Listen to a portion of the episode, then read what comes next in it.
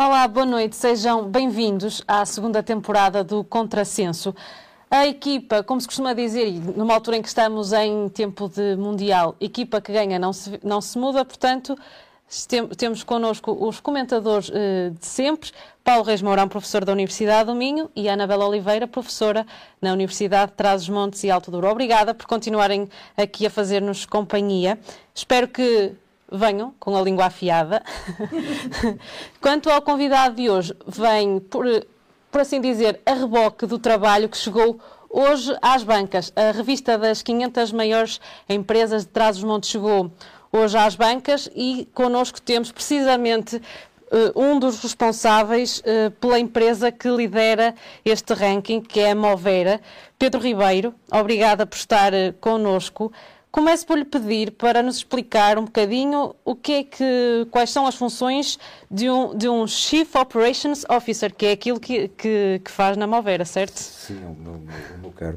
Uh, obrigado primeiro pelo convite e, e cumprimentar as pessoas um, e quem nos, nos ouve em casa também. Uh, um, Chief Operations Officer, basicamente é a pessoa responsável pelas operações da, da empresa. No caso da Movera, é, portanto, nós somos detentores de ativos, mas é uma empresa, digamos, com relativamente pouco pessoal. A função é, é digamos, definir as estratégias de manutenção e operação e, de, e contribuir para, para, a estratégia de investimentos a longo prazo e fazer a gestão dos contratos. Portanto, a empresa uh, articula-se em torno de contratos de prestação de serviços com o nosso maior acionista, o parceiro de referência industrial, que é a Engie, e, portanto, digamos, a minha função é garantir que que tudo se passa harmoniosamente também, digamos, em, em, nesse, nesse, nesse capítulo de operação e manutenção, também de acordo com aquilo com os, com os objetivos dos outros acionistas. Não é? Hum? Portanto, disse-me que é uma empresa com pouco pessoal sim, e é também uma empresa relativamente recente, não é? Tem cerca de dois anos. Dois anos. Portanto, a empresa foi uh, iniciou a atividade em, exatamente no dia 16 de dezembro de 2020. Portanto, Está quase a fazer dois anos, ainda não fez, daqui a 16 e, dias. E salta logo assim para, para a liderança das, das maiores empresas? Sim, empresa, os acionistas estabeleceram, digamos, que a empresa ia ser uma empresa transmontana, portanto a nossa sede é em Miranda do Douro, como é sabido. Uh, portanto, foi desde o princípio uma, uma orientação estratégia do, do, dos próprios acionistas que quiseram, digamos, uh, ter a sua sede em Miranda do Douro. Portanto, basicamente, também as, todos os nossos ativos estão aqui, uhum. um, de forma para que faz todo sentido que a estratégia foi seguida imediatamente. E, e que, que mais-valias tem aqui a região para, para uma empresa como esta? A maior-valia é natural, não é? Quer dizer, é, é aqui que estão localizados os ativos, é aqui que existem também potencialidades para, para continuar na, na, a prosseguir os objetivos dos acionistas, que é contribuir e, e o mais possível para, para a transição energética, nomeadamente com investimentos em, em energias renováveis. Portanto, o nosso objetivo social é, obviamente, a produção de energia uh, e, portanto, toda esta região tem um potencial. Aqui eu tenho esta notícia à frente dos 44% de energia hídrica e gostaria daqui a uns anos ter 44% de energia solar ou eólica também aqui à frente. Vamos ver. Uhum.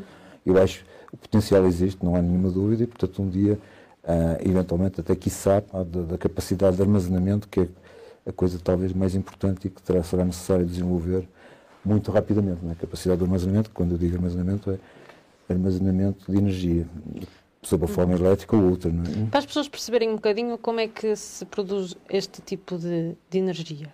Portanto, a, a energia a hidroelétrica baseia-se na diferença de potencial entre dois reservatórios. Portanto, temos o reservatório montante, que é aquele albufeira que as pessoas veem, portanto, o plano de água no nível mais elevado, e temos o, o nível jusante ou quando é aberto, digamos, as condutas, eh, eh, há uma conduta que une os dois lados em que no meio está uma turbina, portanto que é uma máquina de conversão de energia de potencial em energia cinética ou, uh, rotativa, não é? Portanto, quando é aberto esse canal, as máquinas rodam e acoplada à máquina existe uma máquina elétrica que é, se baseia o seu princípio de funcionamento em, em nos princípios eletro, do eletromagnetismo.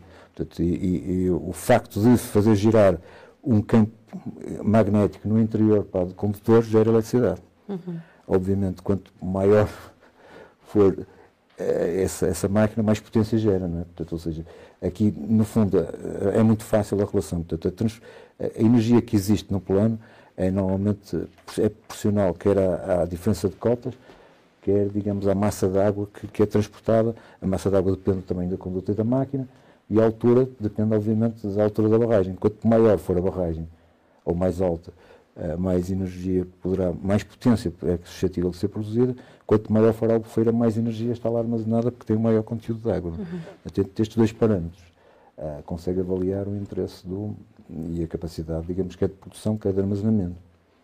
No caso das, das energias, nós temos aqui dois tipos de, basicamente dois tipos de, de, de, de, de centrais. Portanto, são as centrais a fio d'água não reversíveis, portanto, só porque têm capacidade de produzir energia à medida que a água aparece, e existe, no caso do Baixo Sabor e do, e do 2, estão instaladas máquinas reversíveis que permitem fazer o ciclo inverso, ou seja, permitem fazer, transportar água do, do lado jusante, portanto, do lado mais, mais baixo para o lado mais alto. Portanto, isso, uhum. como aliás é dito aqui no, no, no artigo, uh, tem um interesse estratégico porque permite deslocalizar o consumo, ou seja, quando existe muita energia disponível, nós podemos usar para fazer a bombagem e armazenar energia sob a forma de energia potencial que mais tarde será transformada em energia cinética e depois em energia elétrica.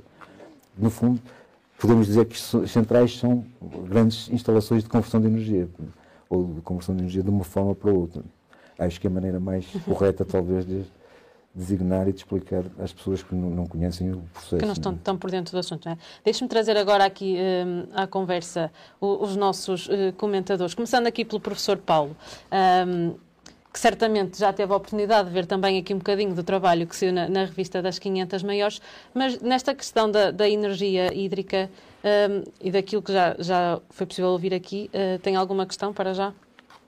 Ou alguma observação? Antes de mais, hum, gostaria de saudar uh, aqui a redação da Voz Traz os Montes, o, o, nosso público que está em casa, o nosso convidado, André Chinheiro, e, e, obviamente a minha amicíssima Anabela. É um prazer imenso reencontrar com a moderação da Elsa, portanto, neste espaço.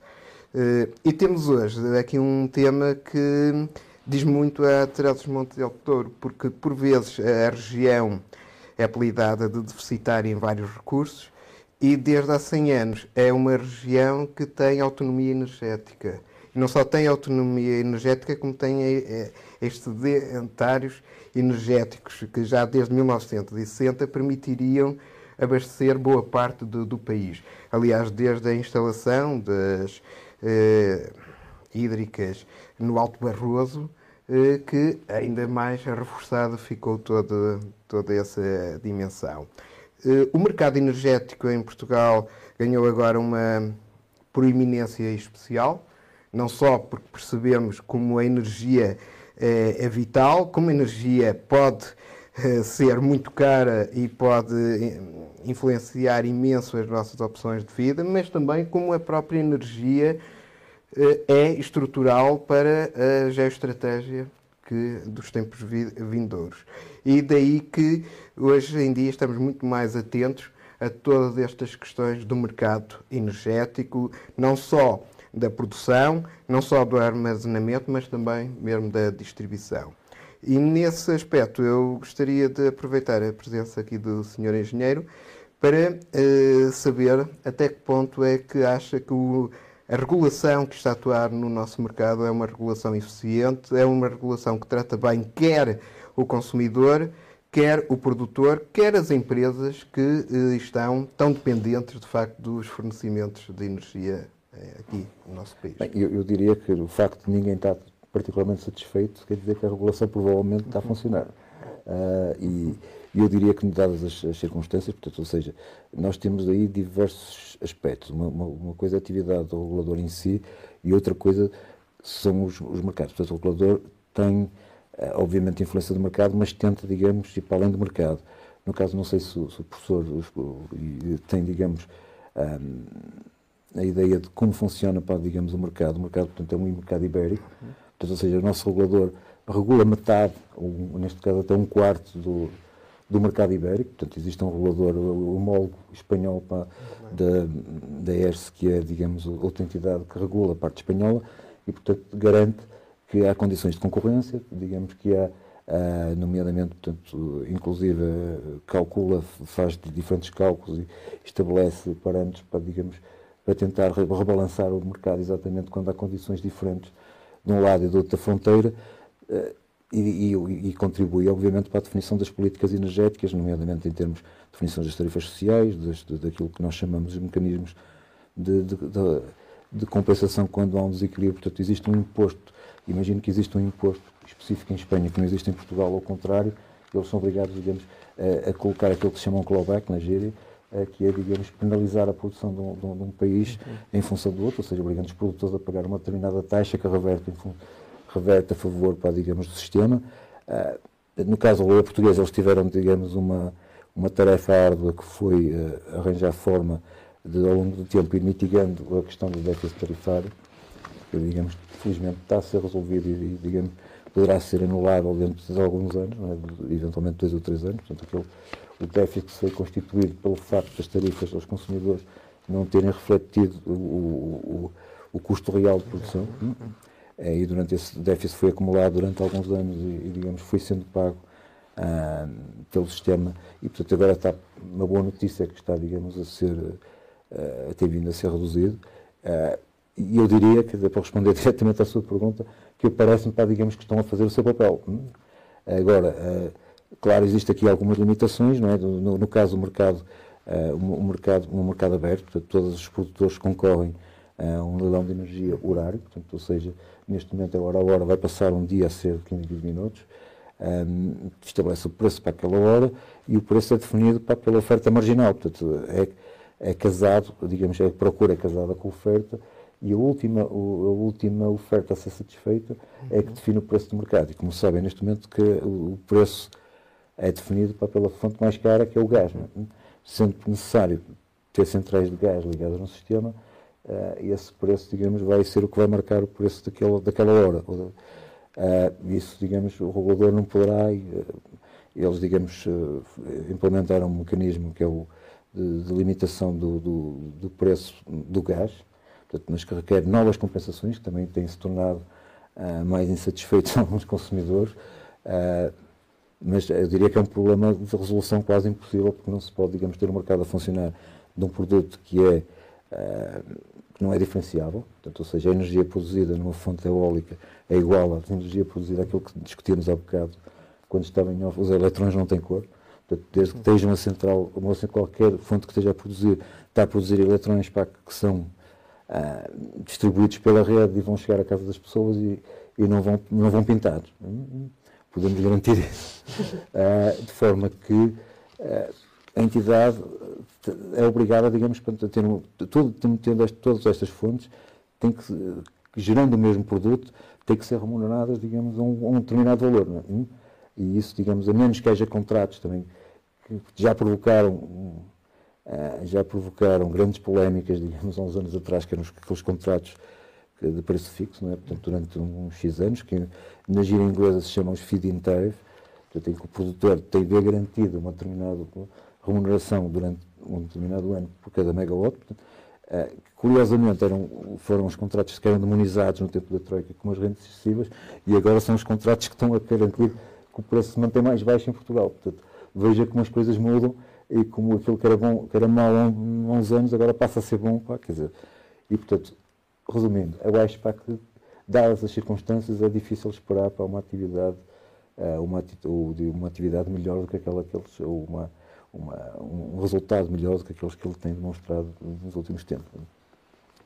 Professora, numa altura em que tanto se fala desta transição energética uhum. e tendo em conta, já se fala há muitos anos, né, que Portugal tem muitas capacidades, mas que estão mal aproveitadas, uhum. um, estaríamos no ponto de viragem de começar a aproveitar melhor estas energias alternativas, por assim dizer? Eh, pois era precisamente sobre isso que eu queria fazer uma pergunta, porque há pouco o engenheiro falou da, da questão de, de nós termos essa vantagem também aqui e falou de que gostaria também que a energia eólica e a energia solar tivesse mesmo, o mesmo um, Estivesse no mesmo patamar, no não é? No mesmo patamar. Eu um, tinha, gostaria de saber a sua opinião, uh, nomeadamente no que diz respeito à energia solar, que é aquela que eu estou um bocadinho, que sei um bocadinho mais, tem a ver com, com, com, com o meu marido, que é, está mais dentro dessa área.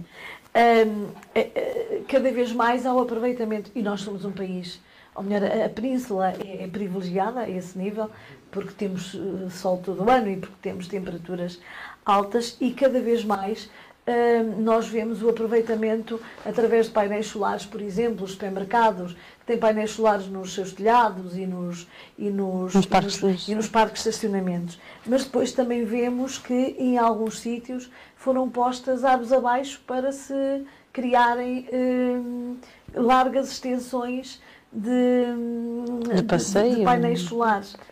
Porquê que isso acontece? Porquê que se por um lado se quer uma energia verde e, e, se, e se chegou a esse exagero de pôr árvores abaixo para se, para se criar essas áreas, quando se podem aproveitar os telhados das grandes empresas, etc. Por, que é que isso acontece? O que é que leva a que isso aconteça? Não será um paradoxo? É um, isso é um algo paradoxal aí, não é um facto. Isso não, não é, mas, mas a verdade é que nós estamos a falar de duas, uh, embora sejam, digamos, a energia seja produzida mesmo pelos mesmos painéis, estamos Sim. a falar de duas atividades fundamentalmente distintas. Sim. Aquilo que sobre o senhor professor está a falar é, digamos, os painéis solares nos telhados, de, digamos, são unidades de autoconsumo, um, pequena produção e que representam relativamente pouca energia, embora sejam extremamente importantes. Isso, é, aliás, é uma das vertentes que terá a ser o mais possível incentivada, claro. não tenho nenhuma dúvida. Eu tenho a impressão que durante anos isso acabou por ser, digamos, um bocado uh, complicado pelo facto de ser difícil Uh, portanto, existir autoconsumo, mas se pensar no seu consumo em casa, um, das pessoas normais, o consumo de energia dá-se mais à noite, que é exatamente quando os painéis solares não estão, não estão a funcionar. Não têm luz para, Ou seja, não? É? aqui é necessário, digamos, haver, e, e a legislação também, eh, e digamos a possibilidade da energia que é produzida durante o dia, quando as pessoas não estão, de ser vendida à rede. Uh, isso é uma das questões. Uh, portanto, mas estamos a falar num campo mais doméstico, de, de, produção limitada, localizada, autoconsumo, com eventuais vendas de excedentes para a rede. Isso, digamos, ou, uhum. eventualmente, também as pessoas, nada impede as pessoas de terem uma instalação de armazenamento baseada em baterias em casa. Há pessoas que o têm, inclusive sim. há pessoas que são perfeitamente autónomas em, sim, em, sim, claro. em pontos mais locados, que seja mais difícil ter uma rede elétrica. Existem casos desses, ou até pessoas que fazem questão que isso seja assim. É? Uhum. Uh, eu conheço alguns casos. Agora, uh, isso, digamos, é uma das coisas, é absolutamente essencial, porque tem algumas vantagens em ter no sistema. Porque toda a produção que é feita num, perto do local de consumo é menos rede elétrica que está a ser utilizada para transportar. Claro. Portanto, muito importante ter essa possibilidade de autoconsumo. De, de, de, uh, agora, instalações industriais é outra questão. E, nomeadamente, aquilo que está a falar, parques solares. Uh, um megawatt solar, teoricamente, vai gastar 2 hectares de terreno. Não é? Portanto, não, Uhum. Não será exatamente assim, alguma, depende do tipo de tecnologia usada, depende de, de, da orientação do terreno, mas pronto, vamos utilizar isto como referência, 2 hectares. Para ter uma noção, uma central, por exemplo, como foste tua, tem instalada 270 megawatts, ou seja, para fazer uma central solar com a mesma potência de foste tua, precisava de ter 270 vezes 2, são 540 hectares. 540 hectares é uma área bastante considerável. Claro. E há aqui uma questão de equilíbrio. Nós temos que decidir o que é que. Por um lado, precisamos de energia verde, por outro lado, obviamente, não queremos danificar uhum. a natureza. Eu diria que tem que haver aqui um balanço. E, teoricamente, isso deve ser feito através de estudos de impacto ambiental, claro. das avaliações de impacto ambiental, uhum. deve ser propostas mitigações, ah, ah, medidas compensatórias, medidas de mitigação. Sim, sim. Se, se destrua aqui eventualmente. Tentar destruir o menos possível, não é? Mas tentar destruir o menos possível, mas eventualmente será menos grave destruir um eucaliptal para. Ah, sim, pode claro, levar a questão do lítio. Claro, claro. Ou exato, seja, exato, se, se for, quer dizer, no caso, por exemplo, aqui no caso de Fostua, eu conheço melhor, não é? Portanto, nós estamos envolvidos nessas medidas de mitigação. Uh, as medidas de compensação, por exemplo, algumas árvores, por exemplo, os sobreiros, imagine eh, é obrigado a levantar sem sobreiros, é obrigado, já uma, uma lei de compensação ah, florestal claro. que obriga a plantar para 130%, Pronto. acho eu, que aquilo que foi o uhum. 140, qualquer coisa assim. Portanto, é uma porção maior do que aquilo que foi, digamos, eh, ah, okay. uh, tem que procurar outras áreas. Sempre. Todas essas coisas são compensadas, não é? Tem que ser tudo. Nós temos que ver aqui, temos que manter o equilíbrio. Uhum. Acho que aí, digamos, a palavra certa que é necessário utilizar é equilíbrio. Balançar as coisas. Sim, a energia eólica está em plano. Em plano A energia eólica terá. ascensão? A energia eólica subiu muito. Eu tenho que. Eu até trouxe para este debate aqui os números do ano passado e deste ano, embora falam aqui, por exemplo, aqui no caso de 2021, a energia eólica representou 28, 28% da produção total nacional, não é de consumo, é da produção. E este ano está em 29%. Portanto, ou seja, é uma fatia muito grande da, da produção. E eu, eu diria que, neste momento, aquilo que, as ideias que eu tenho, portanto, existem, existem algumas tendências em relação a isto. Portanto, uma tendência 1 é fazer aquilo que eles chamam de repotenciação. Ou seja, é substituir, sem alterar absolutamente nada. Eu tenho hoje aqui um parque eólico com turbinas que foram instaladas nos anos 90 ou 2000 e agora, no mesmo sítio, vou instalar turbinas com muito maior capacidade. Uhum. Isso, portanto, existe já o enquadramento legal para isso, portanto, há um novo decreto-lei que fez, acho que é o 21 de 2022, é o decreto-lei do SEN. São muitos decretos, não é? Uma pessoa não consegue decorá-los todos. Portanto, que permite a repotenciação das máquinas, enquadra a possibilidade dos promotores substituírem máquinas mais antigas por máquinas novas e, portanto, garantindo também que tem mais um, um bocado de mais 20% de potência de injeção. Portanto, isso é uma das tendências. Uh, isto porque, isso será uma tendência importante, porque em termos de onshore, aquilo que nós estamos, as montagens de centrais eólicas em terra, as, as potencialidades já, portanto, os melhores sítios, digamos, já estão sendo utilizados, aqueles que têm a maior produtividade em termos de vento. Agora, aquilo, a grande direção que existe é a montagem de eólicas offshore. Hum? Sim. As eólicas offshore têm alguns problemas, nomeadamente o facto de serem a instalação, nomeadamente em Portugal, não é o caso, por exemplo, no Mar do Norte é relativamente simples porque o fundo do, do oceânico é baixo, não é? Portanto, ou seja, pois, mas aqui, não. Uh, aqui tem que ser a, plataforma, não é? A plataforma oceânica começa, uh, a, a, relativamente poucos quilómetros da costa, começa a cair muito, não é? E, portanto, a ancoragem no, no solo é praticamente impossível, não é? Uh, pelo menos a uma distância razoável, e é preciso instalações flutuantes uh, que têm que ser ancoradas com sistemas de ancoragem típicos de plataformas de petróleo, por exemplo. Uh, e isso são sistemas caros. É? E depois a energia tem que ser conduzida para, para a terra, portanto, ou seja, obriga a cabos, digamos, submarinos, tecnologia complicada, portanto, sujeitos a, a, muitas forças, forças, digamos, de todas as marés e tempestades. Portanto, não é simples, mas portanto, sai esse o vetor é, e existe o plano, o governo está, está digamos, a, vai fazer leilões de, de uh, estão planeados leilões de eólica offshore, uh, não, eólica marítima, digamos assim. Quer dizer, depois existem muitos planos intermédios, coisas que já são mais do domínio do, do longo prazo, uh, mas quiçá ter instalações no, no, mesmo no alto mar, a produzirem gases, que poderão ser depois recolhidos por barcos que, poderão trazer para a terra, quer dizer, poderá há aí um mar de possibilidades que se abre, mas claro, há que se sempre aquele limite que é o investimento necessário e a rentabilidade. Agora, uma coisa garantida, enquanto a energia estiver tão cara, vai ser, vai ser sempre mais fácil garantir novos investimentos, porque quer dizer, o, o retorno de qualquer investimento com este panorama de preço de energia é, para, para, para paradoxal, e obviamente é uma, uma, algo infeliz, mas o facto do mercado de energia é, ter explodido e até estas, toda esta instabilidade e o facto da guerra na Ucrânia e todos estes problemas com a Rússia terem demonstrado que há uma vulnerabilidade muito grande na, na questão da dependência energética, tudo isto é um, digamos, é um, é um catalisador, em linguagem química, é um catalisador para, para este desenvolvimento. Eu não sou pessoa que gosto muito de metas, por exemplo, dizer que até 2030 vamos ter 50 gigawatts, eu acho que é o caminho é que conta, não é o caminho é, tem que ser esse, não é? Agora, se efetivamente são 50 gigawatts em 2030, ou, ou 40 ou 30, isso, digamos, não me...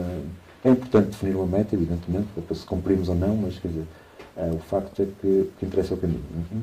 Uhum. Falou aqui da, da, guerra na Ucrânia, mas eu pegava... Uh, nós tivemos um verão uh, muito seco, Houve até barragens que tiveram que parar a produção de energia. No, no vosso caso, de que forma é que isto também afetou a produção? Isto afetou seriamente. Neste momento podemos dizer que estamos mais ou menos a um terço da produção normal. Uhum. Portanto, isto nos Rana Ferreibas. No caso das centrais uh, de bombagem, portanto, Baixo Sabor e Tua, elas estiveram a trabalhar, mas o, quer o sabor, quer o tubo, portanto, a água que, que apareceu no Douro foi, digamos, relativamente muito baixo, é? Portanto, ou seja, eu diria que se calhar está perto do mínimo histórico, se é que não teve mesmo o mínimo histórico. as pessoas não têm noção disso porque tiveram sempre o plano de água, a partir de Miranda até, até à Foz do, do Porto, manteve sempre constante, mas aquelas centrais só podem funcionar assim. Portanto, aquela água vai ter que estar ali. Se um dia virem o nível muito baixo ali, é alguma coisa. Uh, aí, digamos, a situação é que é mesmo séria, não é? Portanto, quer dizer que já, que já estão a usar a água para, necessária para, para, nomeadamente, estabelecer o plano de navegação. Não, não há navegabilidade se não houver um nível. Portanto, no caso do Douro, o que conta é o caudal e não o nível. Um, e, portanto, quando ouvimos dizer as barragens no Douro estão cheias, isso diz pouco. O que, que, que, nos, que nos interessa é saber qual caudal é que chegou. É? No caso do baixo, no caso das centrais de, de, de Albufeira, portanto, que são as centrais de, de, armazenamento, aí estamos a falar de, uma, de um caso diferente, não é? E, e, e, a quantidade de água armazenada indica a quantidade de energia que lá está e, a utilização. No, caso de, no nosso caso, pode-se dizer, pá, digamos que a produção foi basicamente garantida à custa da bombagem. O, Sabor e o Tua não tiveram água a partir, pá, a partir de, de, de, março. Março foi o último mês em que agora começou, digamos, algum, a aparecer algum caudal adicional, mas a partir de, com estas chuvas de outubro, mas na verdade o ano foi extremamente seco. E felizmente haviam as, estas barragens, portanto, também há muitos opositores de barragens, mas eu quando alguém me diz isso gosto de lembrar imaginem o que é que teria sido este verão se não, se não tivessem as barragens. Teria sido uma seca completa. Portanto, as pessoas não teriam tido água. Não teriam tido água. Levam aqui a três pontos que eu estava aqui a, a escrutinar enquanto ouvia ambos a falar. Que é, o primeiro, de facto, a questão da, do aproveitamento energético é uma velha questão de que muita da energia que recebemos uh, não é aproveitada. E há uh, aquela percepção de que, mesmo considerando todos os esquemas produtivos de consumo, uh, nós desperdiçamos muita da energia que recebemos e que pagamos. E, portanto, isso é um problema grave porque estamos a pagar estamos a pagar essa energia e ou porque enquanto consumidores não estamos atentos, ou porque de facto não estamos convidados a fazê-lo, ou porque até as próprias empresas não o conseguem fazer. Inclusive a gasolina ou o gasóleo que colocamos nos, nos nossos carros, nas nossas viaturas, há essa percepção do tal lambda, o tal sentido de eficiência ser eh, relativamente baixo e isto é um problema porque no fundo temos cada vez mais consciência de que mesmo aquelas energias ditas renováveis não são assim tão renováveis e, portanto, obriga-nos a que, já que pagamos, a saber aproveitar. Eh, e isto prende-se com um movimento que eh, se foi tornando cada vez mais volumoso nos próprios modelos da economia, que é o denominado movimento da economia circular. Portanto, a necessidade de reaproveitamento. E nisso eu gostaria também de ouvir aqui o Sr. Engenheiro como é que nós estamos em Portugal com essa capacidade na sua percepção de uh, reaproveitamento energético e de economia circular. Depois há uma outra questão que eu lembro-me, eu orientei uma vez uma dissertação sobre a instalação, e já me estava a esquecer desse pormenor, de painéis uh, solares em Moçambique. E, inclusive, o autor da dissertação, me orientando, estava eh, relacionado com uma das empresas interessadas em instalar painéis num bairro em Moçambique e lá o bairro é o conceito que nós temos aqui de vila. E, no entanto, são vilas que distam da mais próxima cerca de 80 a 90 quilómetros. E, portanto, faz todo sentido também, nesses aspectos, aumentar a autonomia. Com a característica de que Moçambique, de acordo com dados que depois foram reportados, é dos países que têm mais exposição solar. E, portanto, até aí haveria uh, um grande interesse para as comunidades. O grande senão é que as comunidades não estavam nem culturalmente, nem uh, financeiramente com a literacia necessária para perceber os ganhos. E, portanto, a, dissertação refletia sobre essa necessidade de, de se discutir os ganhos com as comunidades. E isto leva-nos ao terceiro ponto, que é o ponto da discussão em aberto que temos com o lítio. Uhum. sendo a nossa região uma das regiões apontadas para fornecimento de, de lítio. Portanto, são três pontos que eu colocava aqui à sua disposição Sim. para comentar sobre aqueles que achar pertinentes. Em, em relação, digamos, à questão do, do, da eficiência e da economia circular, eu, eu não tenho nenhuma dúvida. O melhor kilowatt é aquele que não é gasto. Ou seja, tudo que se pudesse ser feito em termos de eficiência energética, isolamento de casas, eh, melhoria dos eletrodomésticos, tudo isso, eh, ou até a atitude das pessoas de tomarem decisões, hum, hum, vou aquecer menos a água, vou a arquitetura das casas, uhum. digamos a arquitetura. Penso que até já falámos disso aqui, da, da construção das casas, de não estar. Uh... Isolamento. Sim. Não, não só a questão do isolamento, que isso, digamos, eu diria que é praticamente obrigatório e, pode e até nas casas já existentes, mas a questão tem a ver, inclusive, na fase do projeto, quando é feita uma nova casa, ter em conta as condições, a orientação, os ventos, e esse tipo, o, o, facto de se colocar janelas para um lado ou para o outro tem, tem, faz toda a diferença, não é? Uh, os antigos sabiam isso, não é? Porque eh, fechavam o lado norte, abriam sempre as fachadas para o lado sul. Uh, isso, e isso perdeu-se um pouco, não é? Também com a pressão imobiliária, portanto, construir em qualquer sítio, qualquer orientação, de qualquer maneira. Uh, portanto, a, a, resposta é o melhor kilowatt é aquele, Muito bem. É aquele que não é gasto. Portanto, ou seja, Uh, e isso não, não, sem, poupar. Sem, sem nenhuma dúvida. Tudo que der para poupar, não é? Em relação a eficiências, portanto, ou seja, a eficiência qualquer máquina, portanto, não existe nenhum processo que seja 100% eficiente. Em relação, digamos, à questão circular, hum,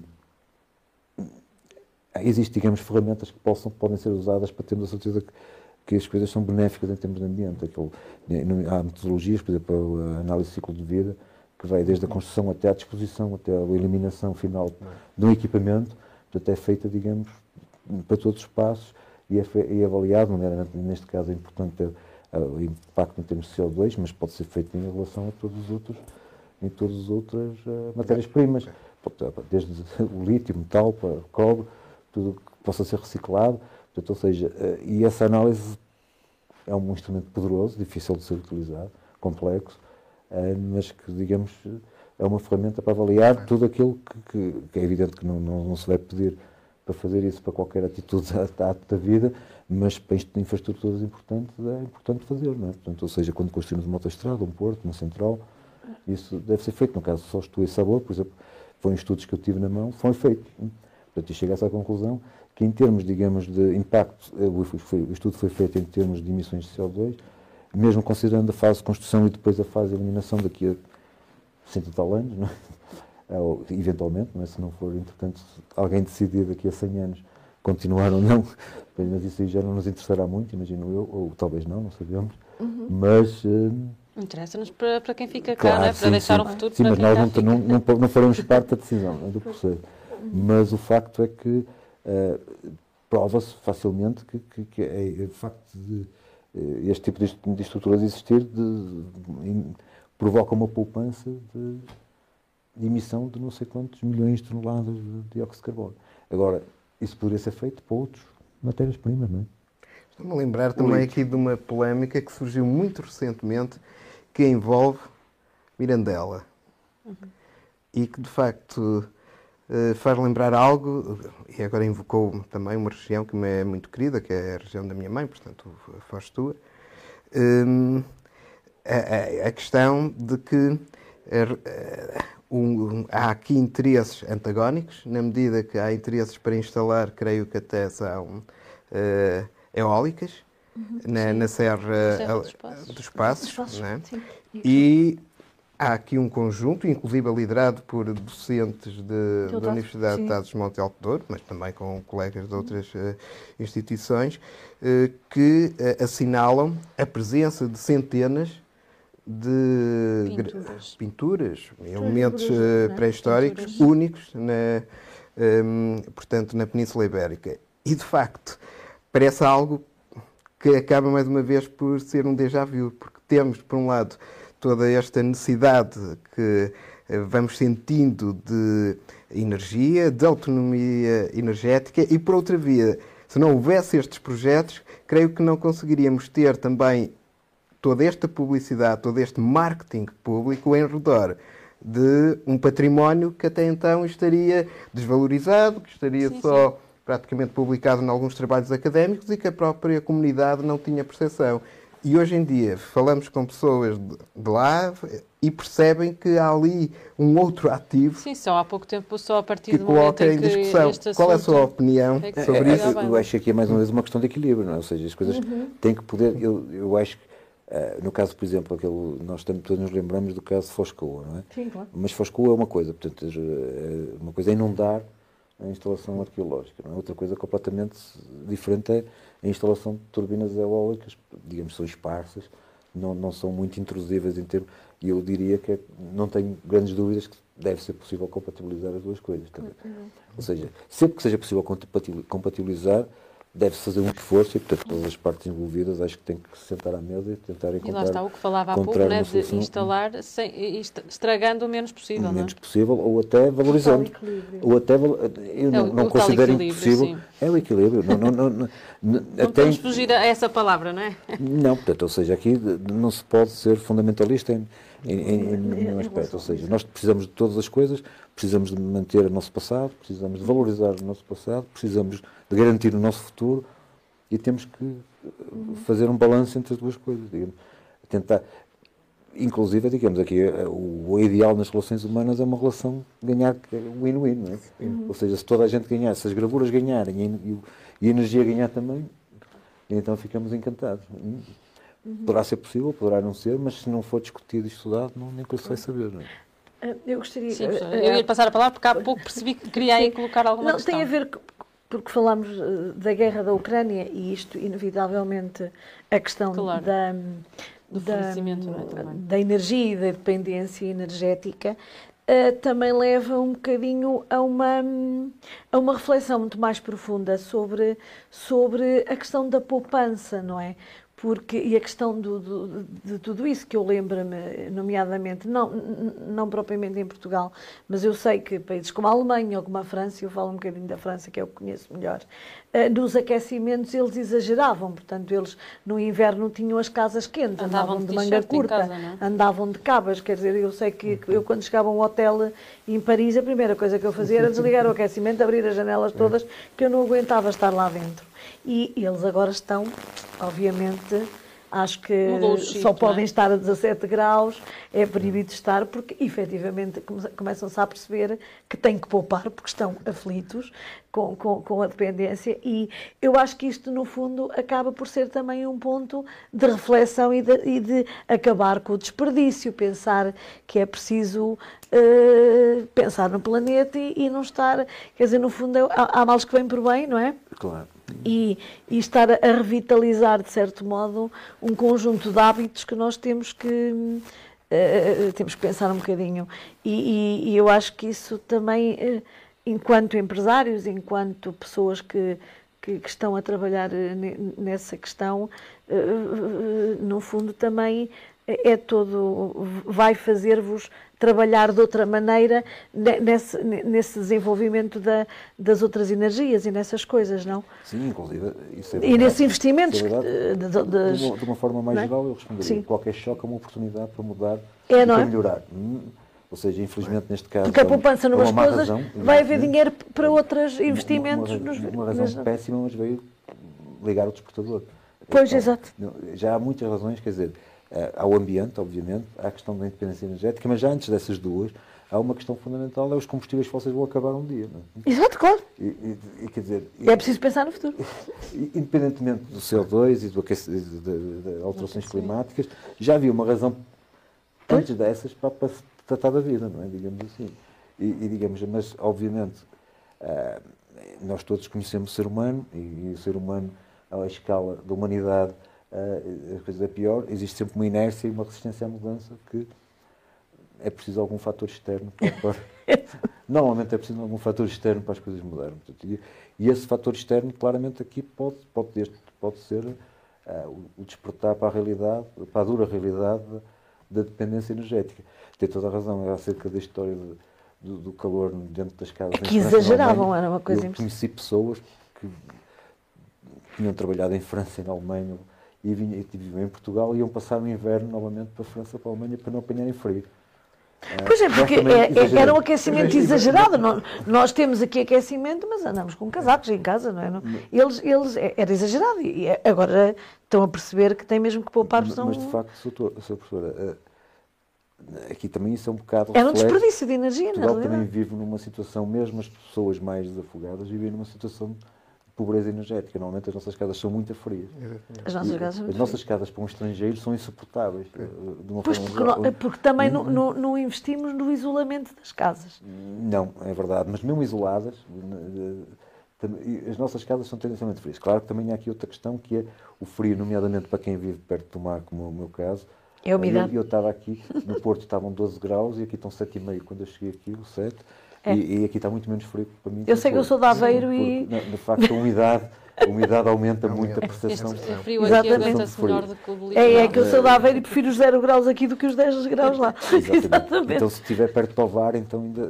Mas é a mesma coisa. Sim, mas enfim. Há pouco disse que O é, gosta. uma- é um microclima, conhece É, é preferível os 0 os zero graus daqui do que os 10 de Fredor é um Aveiro. microclima incrível. É incrível. Aquilo- É incrível. Em relação ao Porto, sim, cinco há pouco disse que não gosta muito de falar em metas, mas no não, caso não, da Movera, o que é que podemos esperar eh, para os próximos? Neste momento, Anos, portanto, a curto no- prazo, a, a a curto prazo, o nosso objetivo a curto prazo é estabilizar a operação. Portanto, ou seja, como devem compreender, portanto, a empresa apareceu, portanto, obviamente, hum, a empresa, digamos, no fundo foi constituída ah, por transferência de, uma, de, um, de, uma de um grupo que saiu da EDP, portanto, ou seja, foi uma aquisição de uma empresa da EDP ah, com as suas pessoas, portanto, e, e tiveram que ser reforçadas com, com pessoas da Engie, ah, e, portanto, a primeira, a primeira tarefa foi estabilizar os processos. hum. E isso, hum, nós digamos que é uma tarefa que está em curso, está terminada, está a correr bem, ah, mas, digamos, é, foi essa, digamos, a missão que os acionistas nos eh, colocaram. Ah, evidentemente, não vamos eh, a perder oportunidades de, de- de melhorar as coisas, nomeadamente em, em função da hibridização, aqueles não sei se estão, estão familiares com o conceito de hibridização das centrais, que é, digamos, colocar uma central hidroelétrica, neste caso, eh, a ser utilizada também para produzir energia solar, hum, ou, por exemplo, ou eólica, através, utilizando a capacidade, isto, tem- isto prende-se com aquilo que se chama o ócio das linhas de transmissão. Portanto, ou seja, temos uma linha de transmissão aqui ligada a Fostua que, durante o inverno, está, digamos, a ser utilizada porque a central produz, hum, não vou dizer 100%, mas 50% do tempo. Hum, otimisticamente. Mas vamos, eh, imagino que durante o verão não- tem praticamente utilização, porque não há água, e essa mesma linha é utilizada para exportar a energia solar que é gerada num, num, num campo solar adjacente. Não é? Essas, isso é uma possibilidade que existe, portanto, está, está a ser estudada. Obviamente também estamos a pensar, não neste caso se foste o sabor, mas na- nas centrais mais antigas, ah, em reformular as, hum, em reformular, digamos, a operação das centrais, nomeadamente com a substituição de alguns dos componentes que permitiram ter maiores eficiências, é? ou seja, com a mesma água ah, produzir mais energia, ou pelo menos produzir energia de uma forma mais eficiente, utilizando menos água. Digamos, há várias cambiantes aqui que poderão ser alteradas dependendo do desenho das máquinas. Ah, portanto, isso são, digamos, dois vetores principais ah, que poderão, pá, digamos, um, ser acionados mais tarde ou mais cedo. Não é? Mas, como lhe disse, neste momento a missão é, digamos, estabilizar, o, estabilizar o- os processos. E este ano, 2021, não foi um ano muito famoso para partir para novos para novas aventuras, ah, dado, digamos, o facto de- de- de- da produção ter sido muito baixa. Há algo que nós eh, estamos cada vez mais atentos, que é a questão da responsabilidade social. Eh, falou ainda agora de, de Fostu, eh, de Sabor, que são cursos de água históricos, culturalmente muito ricos, em Trás-os-Montes, e gostaria de saber, de facto, que projetos de responsabilidade social a empresa tem para com a região. Obviamente, po- podemos ter como um decalque a imagem da Fundação EDP, que é um grande patrocinador de eventos culturais, de cultura no país, não é?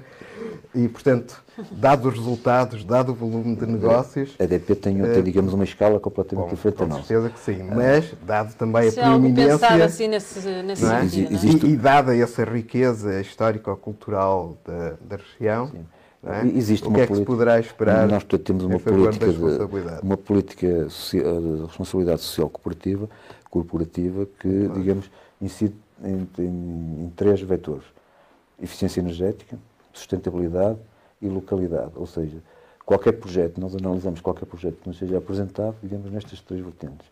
Alguns, digamos, eh, estão em curso. Por exemplo, tivemos um programa muitíssimo interessante que foi desenvolvido, eu tenho a impressão que em três das, das autarquias que estão, digamos, uh, nas. Uh, são envolvidas ou são, estão, digamos, abrangidas para, pelo, pelas, pelas barragens sobre a nossa concessão. Uh, e, portanto, serão Torre Moncorvo, tem impressão, Alijó e também Miranda do Douro. E que é o programa, um programa muito interessante, que foi executado este verão, que é o programa Just Change, em que, digamos, há uma, uma, uma é uma, uma, uma, voluntários, uma associação de voluntários uhum. portanto, que, são, que vem passar uma espécie de campos de férias aqui na zona portanto, e recuperam casas para completamente degradadas. Nós fomos fazer, inclusive, uma, uma, reportagem com eles em Alijó. Completamente diferente, ou seja, casas energeticamente deprimidas e, portanto, com outras carências e que, digamos, eh, e eu, eu não, não, não, não quero, digamos, mentir, mas eu tenho a impressão que foram feitas duas casas, em, três em Lijó, duas em Moncorvo e três em Miranda do Eu conheci o projeto Habitat, eh, que é próximo disso, são voluntários de outros países que vêm ajudar na reconstrução. Neste caso, em Lijó, penso que eram estudantes de medicina e assim. Eu, eu, sim, sei, foram três grupos voluntários. Portanto, isso são dos aspectos, há aspectos relacionados com desporto, portanto, estamos a, desporto, portanto, em Mogador tivemos uma atividade, em Lijó também, Miranda de ouro. Então, em Mursa está-se a fazer qualquer coisa também na parte de iluminação. Portanto, desde que sejam estas vertentes, eh, no caso, obviamente não nos vão pedir para fazer um campo de futebol, mas se calhar para tornar eficiente eh, o campo de futebol, talvez. Portanto, há alguns projetos também de comunidades de energia eh, que se, se entroncam naquela questão de que nós falamos há bocado, dos, a senhora professora falou, dos painéis solares distribuídos, ou seja, nós podemos utilizar a energia auxiliar de algumas instalações que, que, que sejam colocadas nas centrais para dinamizar uma comunidade de energia. Imagina Miranda O teatro nas comunidades. Eu estou-me a lembrar que uh, houve um, uh, portanto, um conjunto de peças de teatro que foram no, em Melgaço, Monção, ainda recentemente, e que eram patrocinadas pelas empresas de, energéticas da, da, região. Nesse caso nós não estávamos envolvidos, mas tivemos, por exemplo, no caso de, de houve uma volta na Miranda do Douro em bicicleta que foi patrocinada pela Mover.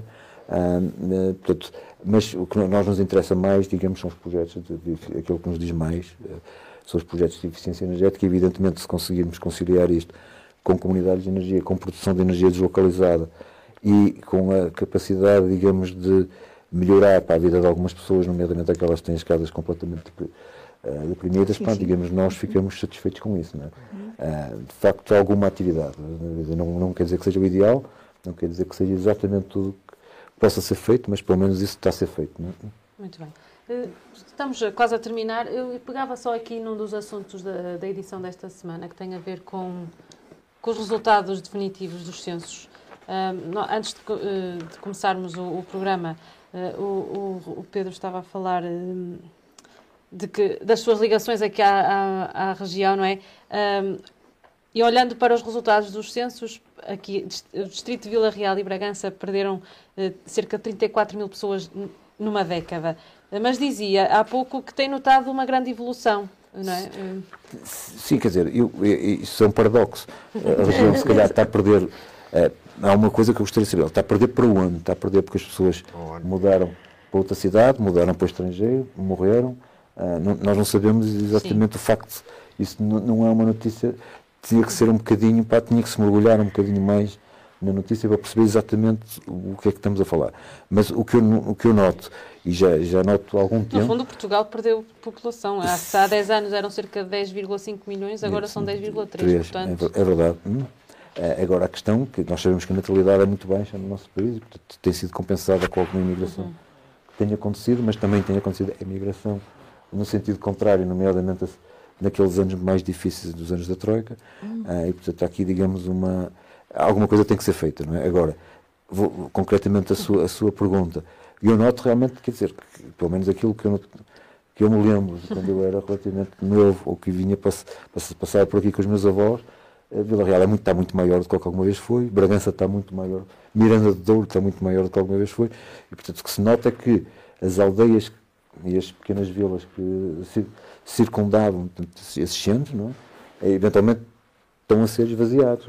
Mas isso pode ser uma tendência e eu não tenho a certeza que seja totalmente negativo. Quer dizer, o que é, o que é negativo é a região perder. O facto das pessoas se concentrarem mais em grandes centros, não tenho a certeza. Isso é a tendência da humanidade, eu diria, desde a Mesopotâmia. Não é? Uhum. é as pessoas concentrarem-se em centros, é? cada vez mais maiores. E quando um, um movimento contrário aconteceu, uh, eu, quer dizer, aquilo, eu não sou. Uh, obviamente não, não, não sou especialista em história, mas a ideia que eu tenho é que o único período da humanidade em que uh, se deslocaram pessoas das cidades para os campos foi no, no, fim do Império Romano e no início da Idade Média. E isso foi o início de uma era, digamos, não exatamente para, positiva para a humanidade. Não, é? não. Professora, na sua opinião, o que é que é preciso para fixar população nestes territórios? Eu acho, sinceramente, que é preciso Uma capital da desenvolver. Sim, também. Mas eu acho que é preciso. Eu, a sensação que eu tenho é que é preciso, pronto, é, para já é preciso captar, lá está, estamos a falar das empresas, é preciso que haja mais investimento, é preciso que haja cada vez mais empresas para haver cada vez mais emprego, não é? A sensação que eu tive é que, uh, nós já falámos muitas vezes disto, se calhar uh, a ferrovia, por exemplo, porque estas grandes autoestradas que se fizeram são caríssimas, não é? E, e, as pessoas, hum, porque a sensação que nós tivemos é que não houve, e eu falo um bocadinho. Dia, infelizmente não são as estradas, é também do combustível, não é? Pronto, as, as, estradas, o combustível, houve muita gente que em vez de se fixar em Vila Real, e eu falo um bocadinho até do exemplo que, te, que tenho do, do, dos meus colegas, uhum. por exemplo, isto é um microcosmos, dos meus colegas que, que, que, que, davam aulas no meu departamento e que viviam cá durante a semana, e quando, se, quando, quando, quando quando o túnel se construiu, passaram, eles eram do Porto, passaram a viver no Porto, a ir para o Porto. e, os seus, tem os seus prós e, e contras. Pronto, tem é? os seus prós e contras. Eu acho que se um, as autoestradas são muito caras e se calhar não compensa as empresas virem para cá, abrirem, eh, ou portanto, instalarem-se aqui, investirem aqui e não há emprego e as pessoas vão fugindo para outros sítios porque não têm emprego. Isto é uma, um bocadinho uma opinião de, de uma lei. E depois o facto de se fecharem fecharam-se escolas, fecharam-se maternidades. Uh, não há. As pessoas de Chaves têm que vir uh, ter as crianças aqui em Vila Real, as pessoas. Quer dizer, nascem, nascem depois em Vila Pouca, uh, porque ainda há dias vi uma informação porque não, não se conseguem acordos, os de Chaves não conseguem, as, as, as grávidas de Chaves não podem ir uh, ter as crianças a, a, a Verim, que, que estão numa há uma belíssima maternidade em Verim, a 14 km, porque ainda não há acordos, ainda não se entenderam, etc. E vêm, uh, desculpem, que é o termo real, para ir a Vila Real e depois uhum. ficam ali, no, no, as crianças nascem numa, numa caminho, é? uh, em Vila Pouca numa, numa ambulância. Quer dizer, tudo isto faz com que as pessoas não queiram ficar, não é? E, portanto, vão saindo porque não têm possibilidades de emprego. O que é que se pode fazer? Será que uma ferrovia uh, ou outros meios uh, é importante que as empresas, que haja incentivos a que haja cada vez mais empresas a instalarem-se aqui para que haja cada vez mais empregos, para que as pessoas não saiam, porque a noção do litoral, nós somos um país tão pequeno, dá uma sensação, o litoral, o interior, nós somos um país tão pequeno para falarmos de litoral e de interior. Uh, a mim choca-me um bocado, porque o, o, o, litoral está a uma hora é já aqui, não é? de distância. É já Vila aqui, Real, é? é visto Madrid, Vila Real é litoral da Península Ibérica. Exatamente, pois é um bocado, será é, agora que, que, que, depois as pessoas sentem que não têm muitas hipóteses aqui e, e saem daqui ou saem de, ou de Bragança, é, é, um bocadinho, eu acho que é mais a mentalidade do que propriamente a realidade em termos de espaço. A, noção de, a nossa noção de espaço é que é totalmente diferente, porque depois os outros países da Europa estão muito mais longe do mar, alguns, e tem.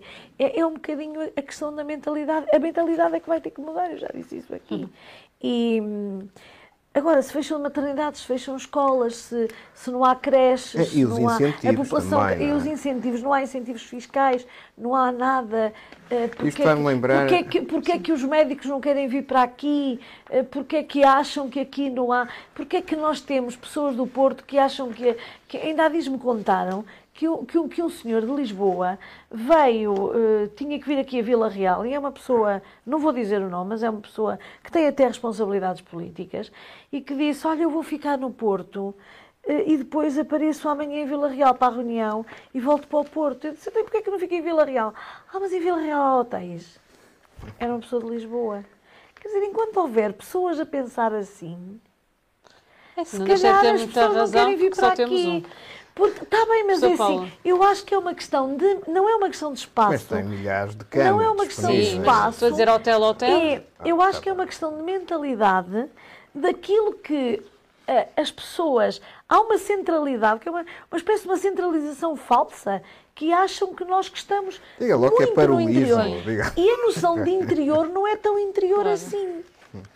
E aquela noção do fixar ou de não fixar, porquê é que os, os médicos não querem vir para aqui? Então, nós temos boas condições, nós temos tempo, temos espaço, tempo, temos uma vida calma, temos tempo para.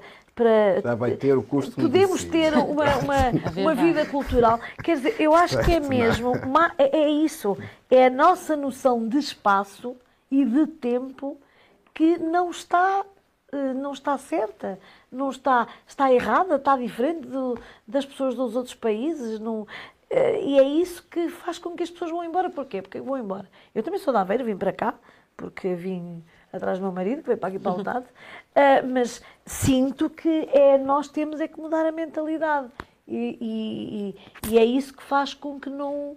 Porque é que as empresas não vêm para aqui? Porque é que as pessoas vão embora? Porque na realidade tudo lhes foi tirado daqui. Agora, porquê é que lhes foi tirado daqui? Quem é que, quem é que mandou fechar eh, todas estas infraestruturas? Fica no ar a dúvida. Fica Professor no ar a dúvida, não Um sei. comentário muito rápido. Não, não, é muito rápido questão. porque eh, tem a ver com os incentivos.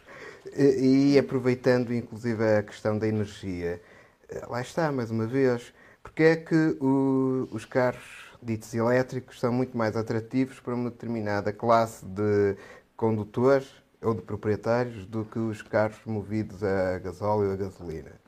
tem a ver também com a inexistência de incentivos para a generalização da mesma utilização e posse para outro tipo de eh, população. Assim como nós sabemos hoje que é uma determinada camada da população que frequenta o ginásio e que pratica educação física. E porquê? Porque há incentivos para o efeito. Sim. Não é? Em contrapartida, a, a outra camada da população, a outra metade da população, não tem incentivos para o fazer e depois não podemos eh, eh, admirar que efetivamente podemos ter os problemas eh, relacionados com o sedentarismo e com a obesidade que ataca determinadas ca- camadas da população. E isso é que é pernicioso, porque não só temos depois uma desigualdade socioeconómica, latente, como temos depois uma desigualdade visível, inclusive nos padrões de, de saúde. Claro, sim, é? sim. E mais uma vez, depois, até nos padrões de eficiência energética. E aqui é a mesma coisa. Portanto, quando as pessoas têm incentivos para se fixarem em determinados locais também, volto a dizer, a questão do preconceito que está Sim, o latente preconceito e mentalidade, É, isso é o exemplo claro de que há preconceito na- quando se olha a prioristicamente para um interior. Quer dizer, não há quartos em, em Vila Real. Há quartos e quartos com qualidade. E certeza que esse Posso- senhor posso- ficaria posso confirmar- eu posso confirmar isso. Se não há em Vila Real, há em Santa Marta ou na Régua. Não, mas Não, há. estava a dizer, cidade, aqui- cidade, há, hotel- há um hotel, não é? depois já há aqueles alojamentos locais. eh, Pois, ainda não há para amor com de qualidade. Sim, ninguém está a dizer o E eu contrário, ainda não mas abri o meu a questão de não ter hotéis não deixa de ser verdade. quando abrir, Quando faz favor. mas eu, eu não sei exatamente se é um alojamento local, mas eu, eu- eu- hoje não vou ficar cá, mas a última vez que estive aqui, porque tinha, tinha umas coisas para fazer, fiquei ali numa.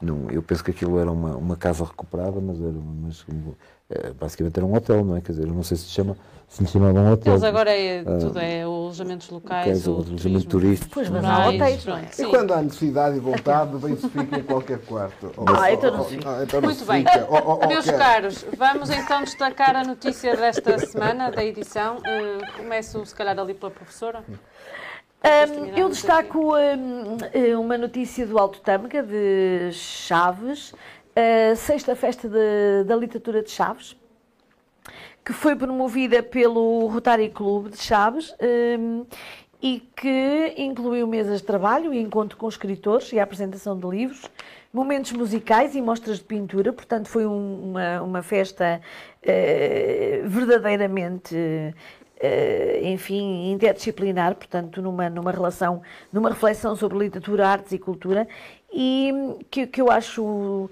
uh, dou os meus parabéns ao Rotary Clube e acho extremamente interessante uh, todo este tipo de iniciativas, uh, porque a literatura é uma suprema forma de liberdade também. E é, uh, e é portanto, a possibilidade de, de encontro, de, de, dar a conhecer os artistas da região, dar a conhecer os escritores da região e, e, e no fundo, proporcionar um espaço de, de, de reflexão e, e, de desenvolvimento, portanto, também o, para que as pessoas tenham gosto pela, pela leitura, eh, possam uh, trocar impressões sobre aquilo que leram e, ao mesmo tempo, aliar uh, a música, aliar a pintura à literatura. E, portanto, uh, dou os meus parabéns às Chaves por estas iniciativas que, infelizmente, são cada vez menos, e, e mas, mas temos, temos que desenvolvê-las cada vez mais. Portanto, dois parabéns. Paulo Reis Mourão, é. qual é a notícia que vai destacar? Destaco a da página 13, aqui da edição regional. Mais de 300 pessoas unidas para ajudar o menino Renato. Eh, eu não ajudei, mas vou ajudar em próximas Ainda iniciativas pode. que elas vão Acho que penso vão, que dia vão 18 existir. que vai haver uma iniciativa. E uh, destaco porque pessoas de, das minhas relações estiveram empenhadas aqui nesta organização e, acima de tudo, o alcance que ela conseguiu. Portanto, num fim de semana tão chuvoso, tão invernoso, conseguiu a solidariedade reunida de pessoas de todo o Norte. E isto mostra também que lá está, mais uma vez, estamos em regiões com os seus desafios, com a sua responsabilidade, mas as pessoas conseguem se organizar e conseguem, de facto, criar aqui recursos para lá está, a responder às necessidades desta criança com este problema, que são problemas aleatórios, que tanto surgem em pessoas do interior como do litoral, como do norte-sul, como de pessoas de classe mais rica, mais X e Y Z. E isto prova que, efetivamente, também temos esse lado generoso que a comunidade e a população responde, apesar de todos estes desafios dos custos energéticos, uhum. da inflação, mas a, a população responde. Sim, nestes casos, também, nestes casos também, Portugal Sim, mas também gostaria é? de sublinhar que não devíamos viver num país em que é preciso pedir eh, ajuda. Em que é preciso pedir casos, ajuda, porque eu acho que o Serviço Nacional de Saúde também, tem a obrigação também. de dar a cadeira de rodas ao Muito menino bem. Renato e não havia necessidade de E outros tantos Renatos para esse país. E fora, outros é? tantos Renatos para esse país, portanto. Para terminar, Pedro Ribeiro, qual é, é ou não é a notícia? Não, vai ser da revista, certo? Vai ser da revista e não podia deixar de ser esta esta notícia magnífica traz os montes produz 44% de energia hídrica do país, uhum. o que deve deixar todos os transmontanos orgulhosos é? e, obviamente, uh, traduz a importância para que a região tem para, para, para todo o país, não é? principalmente numa situação, numa situação em que se pretende evitar a dependência energética de outras geografias. Hum. Quem quiser saber mais é ler a revista das 500 maiores e não me canso de dizer isto porque chegou hoje às bancas, portanto temos que, como se diz na gíria, fazer render o nosso peixe. Acho mesmo. portanto, o contrassenso fica por aqui. Nós voltamos, não daqui a uma semana, mas agora, eh, daqui a 15 dias, eh, e esperamos por si desse lado. Até lá, boas leituras.